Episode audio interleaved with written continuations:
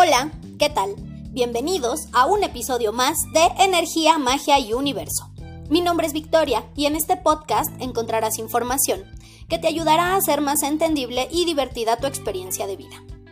Estoy muy contenta de estar una vez más con ustedes. En el episodio de hoy vamos a hablar sobre la brujería en la comida.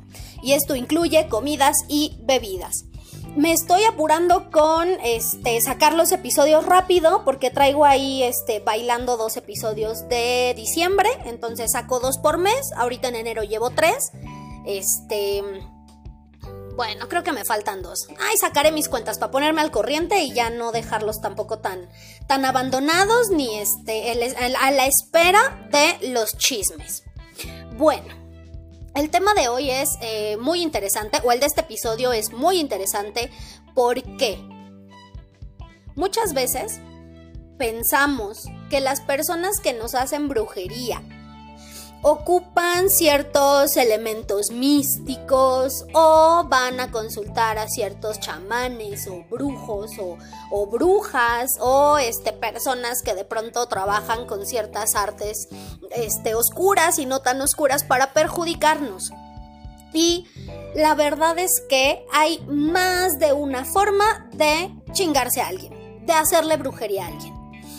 Existen los trabajos que sí son ya muy elaborados, este, veladoras, hierbas, inciensos, este, eh, productos de, de ciertos animales y cuestiones así, pero hay otras que son un poco más discretas y que de alguna manera también le dan resultado a las personas que nos quieren perjudicar o a las personas que de alguna manera quieren conseguir sus objetivos.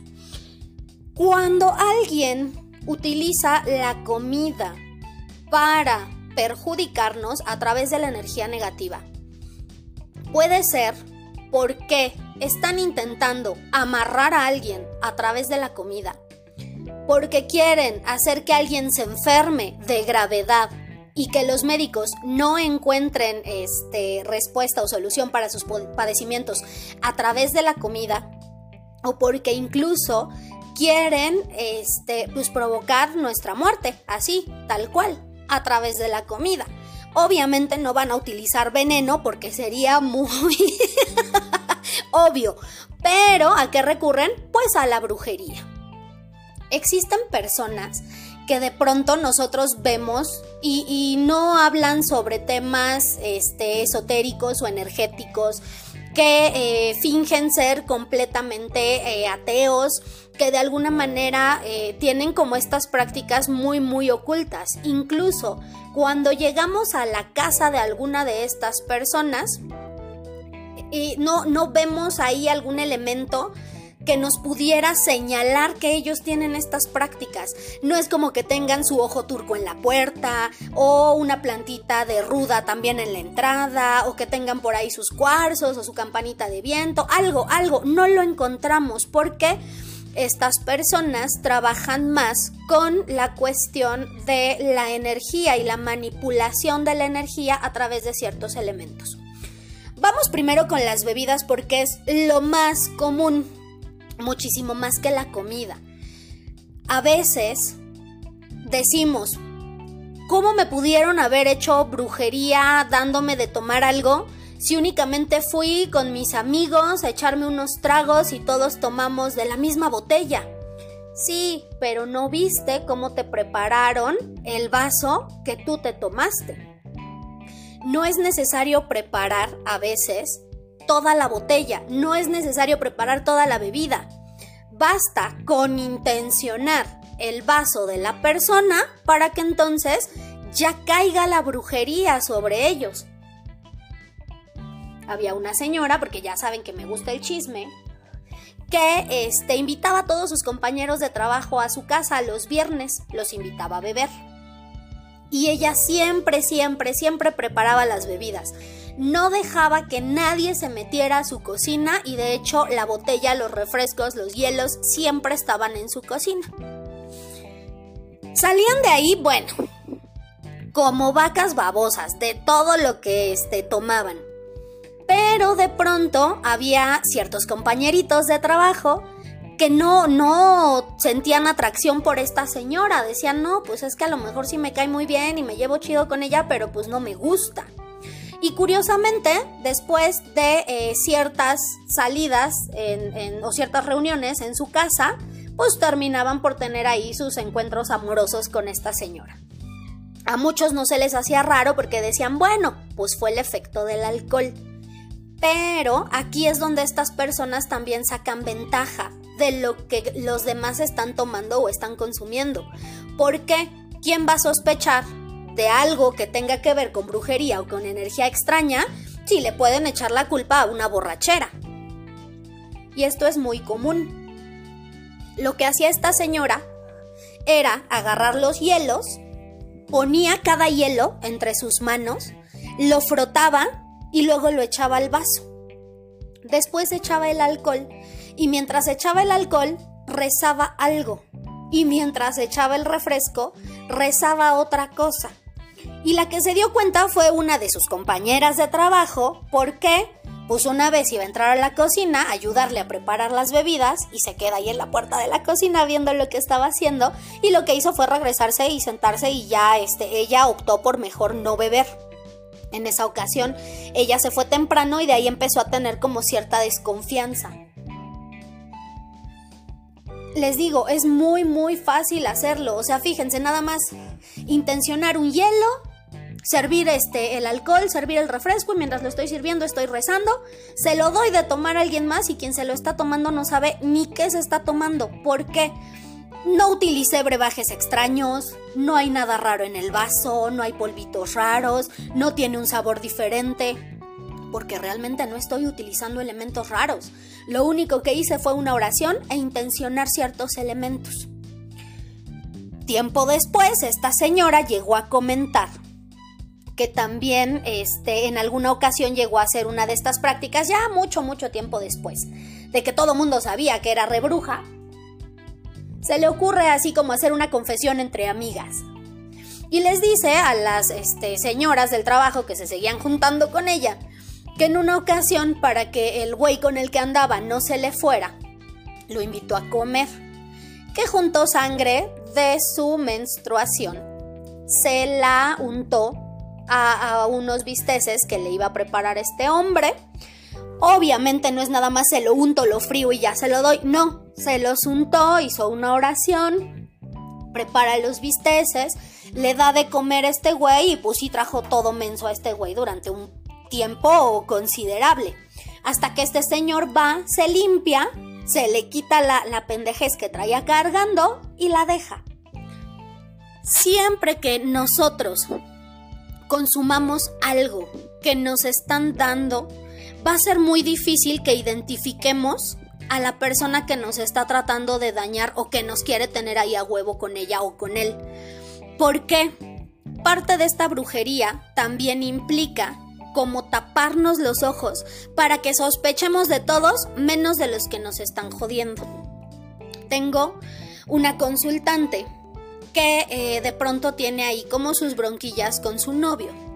Su novio suele frecuentar a, unas personas que no son como las mejores personas del mundo porque cuando checamos en las cartas y vemos por qué el novio se está distanciando de esta chica, resulta que estos fulanitos y fulanitas a los que está frecuentando, que todos son familia por cierto, le están haciendo brujería a través de lo que le dan de beber y a través de lo que le dan de comer.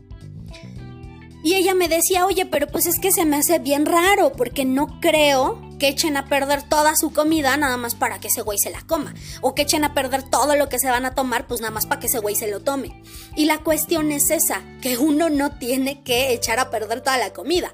Agarras el plato que va a ser para esta persona, sirves la comida, de igual forma puedes trazar algunos símbolos en el plato hacer una oración con las manos extendidas sobre la comida, la intencionas y ya no fue necesario que echaras a perder toda tu comida. ¿Y qué es lo curioso de aquí? Que este hombre, de pronto, si tiene sus sospechas de que alguien le anda haciendo brujería, pero le reclama a la novia. En serio, de verdad, a veces llegamos a ser tan ciegos y no nos damos cuenta de tantas cosas que terminamos reclamándole a quien menos le tenemos que reclamar y que de alguna manera pues son las personas que hasta cierto punto más se preocupan por nosotros, porque esta chica me ha dicho, oye, es que dime, este, cómo le quitamos lo que trae, cómo lo puedo limpiar, cómo, o sea, cómo le puedo ayudar para que él de alguna manera pues empiece a tomar decisiones por él mismo, no porque le estén haciendo chingaderas. Y aquí es bien difícil también porque nosotros podemos darnos cuenta de las cosas. Y lo ideal es hablar con estas personas y decirles, oye, yo creo que por ahí traes cargando algún trabajo de brujería, pues vamos a que te den una limpia. Pero les digo, estos trabajos funcionan de una manera tan extraña que si nosotros le hacemos a alguna de estas personas esos comentarios, de inmediato van a sospechar de nosotros. Aunque es algo tonto que si yo le estoy haciendo brujería a alguien, vaya y le diga vente para que te limpien, ¿no? Pero cuando uno anda brujeado, pues bueno, no se da cuenta de todas esas obviedades. Y la siguiente historia es de este un chico que igual se la pasaba con los amigos y de alguna manera él empezó con problemas en el trabajo, con problemas con la familia, con problemas de salud fue al doctor, no le encontraban que tenía, este, con los amigos se la pasaba en el relajo, pero ya era una cosa de que de pronto ya se andaban madreando y terminaban de pleito, y luego llegaba y pleito con la familia, bueno, un desmadre que traía este hombre. Cuando checamos en las cartas para ver por qué traía tanto relajo, las cartas dicen que a él le dieron de beber algo.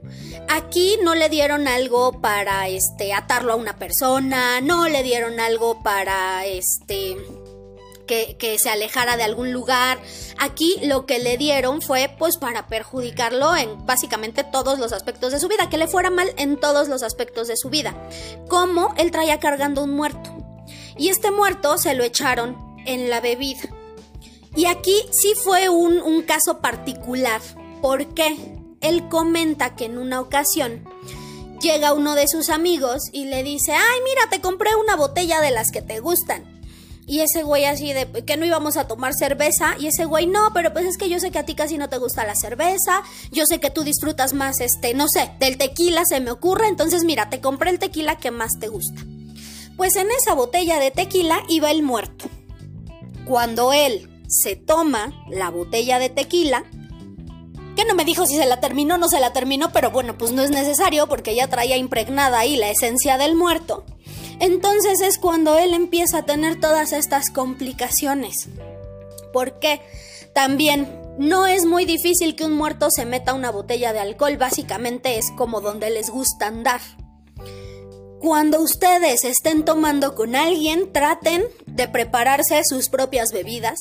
Si pueden comprar su propio alcohol, de preferencia mejor háganlo. Y si alguien llega y les regala una botella de alcohol, pues de preferencia que la persona que se las regaló se tome la primer copa. ¿Por qué? Si yo abro la botella y le digo a mi amigo, ah, bueno, sí, pero a ver, ten la primer copa, ¿no? Porque tú me lo regalaste, como agradecimiento para que lo pruebes y dice, no, no, no, ¿cómo crees es tuyo? Bueno, ahí ya tenemos también una pista de que probablemente esa botella está preparada de una manera medio sospechosa. Si la persona se toma la primer copa sin problema, ah, bueno, podemos beber lo que nos está ofreciendo, haciendo obviamente ciertas cosillas ahí como para protegernos, tanto en la bebida como en la comida.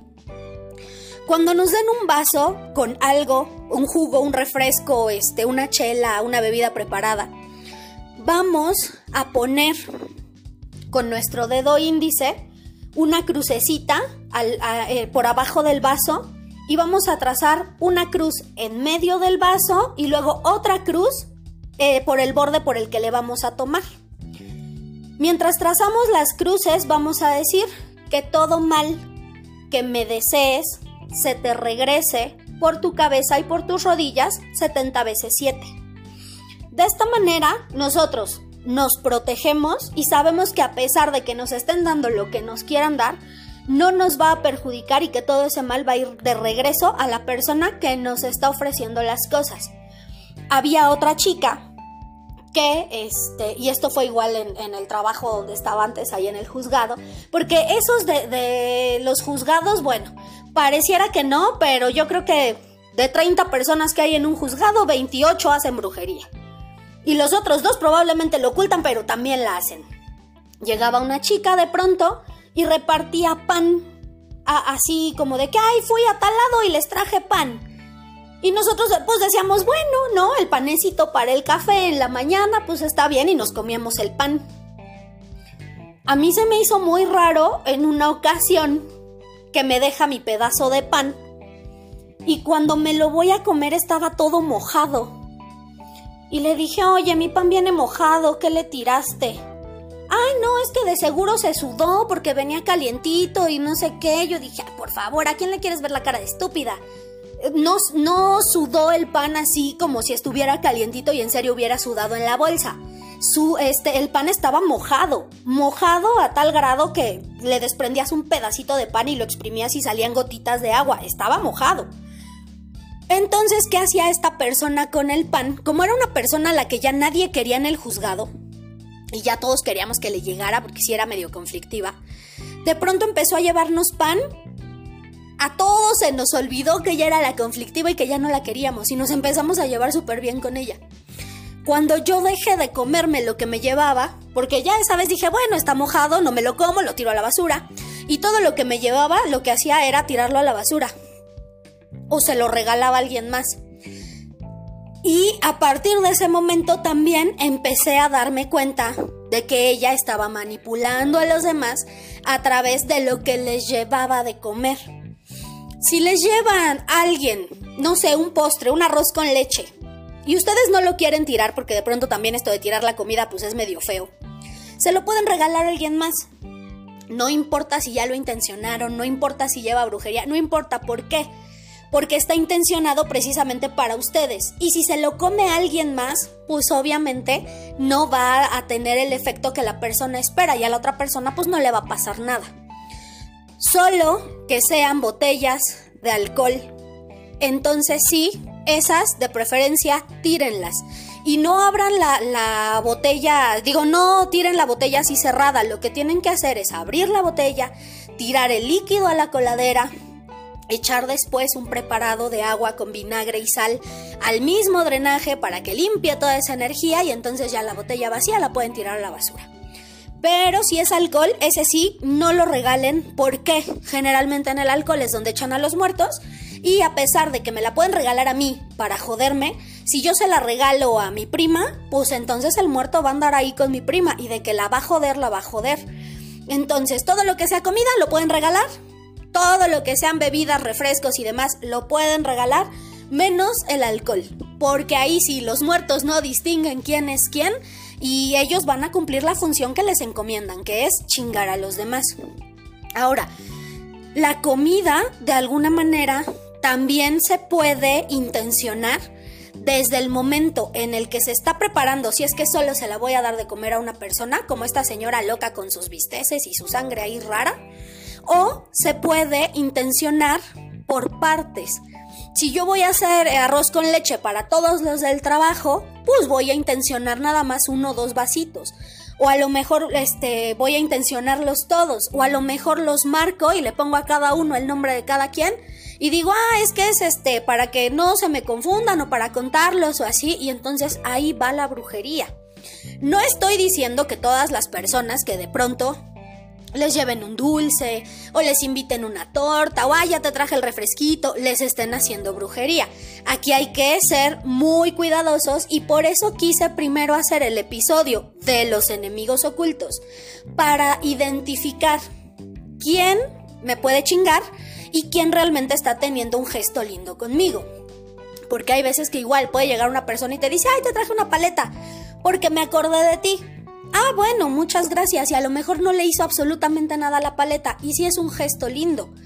Pero no sabemos de pronto con esto de los enemigos ocultos cuáles son las verdaderas intenciones de las personas cuando nos dan las cosas.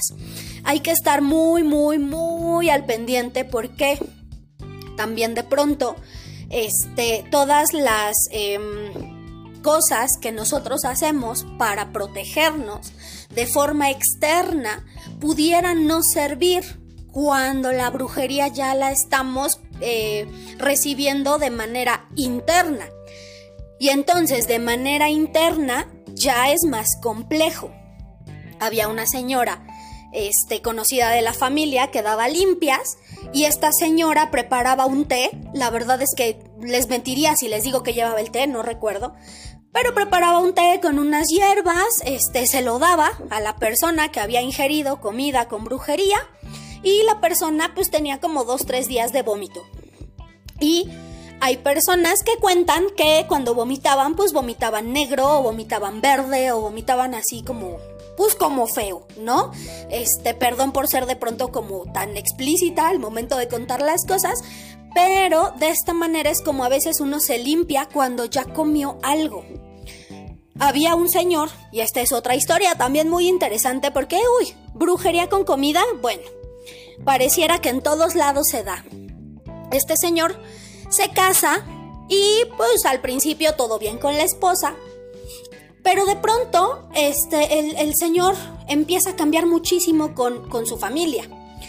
Él era de estar siempre muy al pendiente de su mamá, este, de sus sobrinos, eh, le gustaba mucho convivir con la familia y cuando alguien tenía algún problema, pues él estaba ahí como para ayudar a resolver, porque le preocupaba mucho su familia. De pronto, cuando se casa, digo, todo mundo entiende, ¿no? Te casas y haces una, una nueva familia, pero ya era eh, grosero con su familia, se empezó a alejar muchísimo y tenía comportamientos extraños.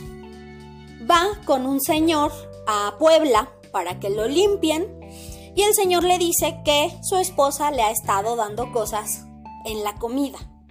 Pero le dice que lo que le ha estado dando no es incluso algo reciente, que esto se lo dio antes de que ellos se casaran. Entonces, imagínense cuánto tiempo esta señora estuvo trabajándolo con la comida para manipularlo y para obtener lo que quería.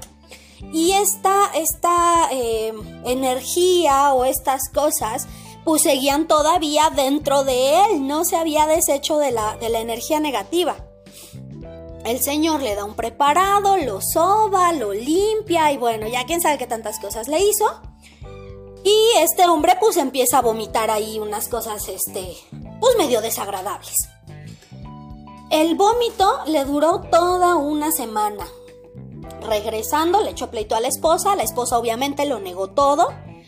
Y después de que les gusta 15 días, un mes, el señor decidió alejarse completamente de su familia. Sigue con la esposa. Ustedes, así como, como han eh, visto ciertos casos que les cuento, con toda la información que ya tienen sobre la energía, pues yo creo que se darán cuenta que la esposa obviamente le sigue haciendo cosas a través de la comida. Aquí de alguna manera él se dio cuenta la primera vez, cuando este señor de Puebla lo limpió.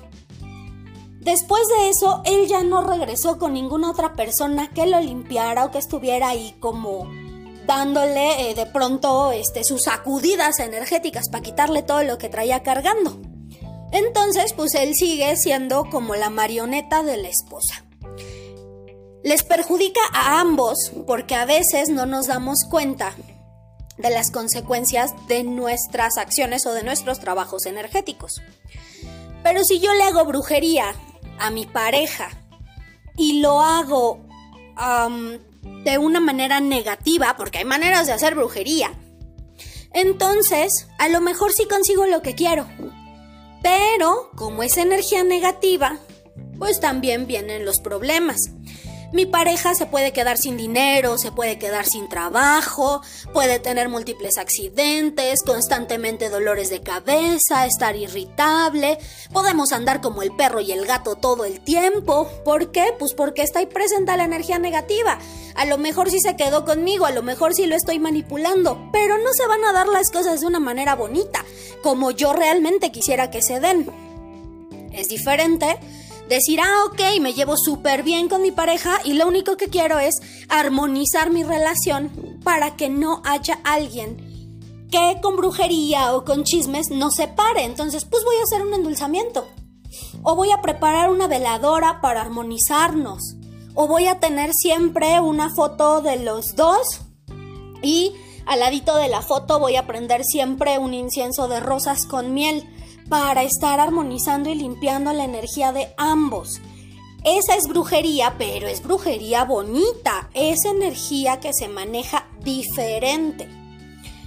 Si yo quiero que mi entorno laboral cambie, en lugar de hacerles brujería y llevarles cosas en la comida para aplacarlos y tenerlos todos onzos y manipularlos, pues a lo mejor voy a hacer un ritual para armonizar la energía del trabajo.